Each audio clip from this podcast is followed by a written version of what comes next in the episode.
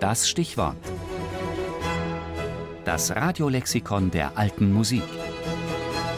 Jeden Sonntag im Tafelkonfekt.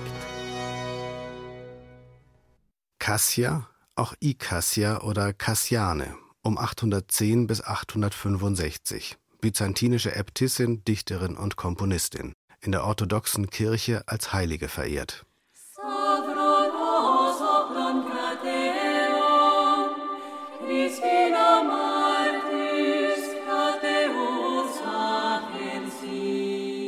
Im Mittelalter lebte in Konstantinopel eine Frau, die wegen ihrer Schönheit, aber auch wegen ihrer Intelligenz und Bildung gerühmt wurde.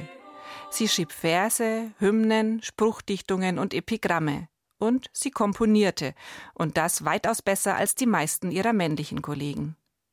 Die junge Cassia hatte sogar beste Chancen, Kaiserin zu werden, doch standen ihr hierbei ihre Intelligenz und Schlagfertigkeit im Wege. Als der junge Kaiser Theophilos im Jahr 830 eine Brautschau abhielt, war Cassia unter den Begutachteten.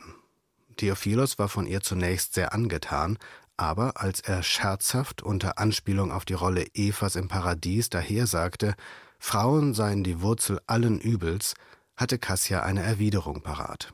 Frauen seien auch Ursache des Guten gewesen, wie schließlich die Gottesmutter Maria beweist. Da der Kaiser keinen Widerspruch dulden konnte, wählte er eine andere zur Frau. Cassia gründete ein Kloster und widmete sich ihren Versen und Hymnen. Mehr als 50 liturgische Kompositionen sind von Cassia erhalten. Diese heben sich neben einer kunstvollen Verknüpfung von Wort und Musik vor allem dadurch hervor, dass sie eine eigenständige musikalische Ebene haben. So weist ein Hymnus auf fünf Heilige ein musikalisches Motiv auf, das aus einem Pentachord besteht, also aus einem Fünftonraum von C nach G.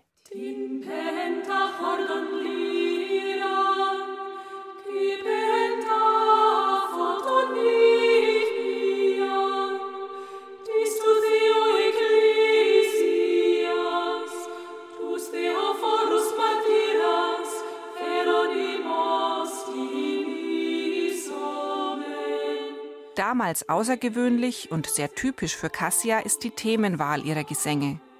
Sie widmet sich mit Vorliebe den Außenseitern und Gefallenen.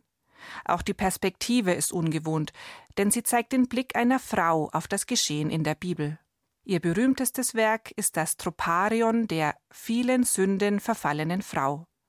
Zwar ist darin die biblische Maria Magdalena angesprochen, doch meinte man bald, die Gefühle der Cassia selbst darin zu finden, denn der Legende nach bereute Kaiser Theophilus bald nicht Cassia zur Frau gewählt zu haben und besuchte sie in ihrem Kloster.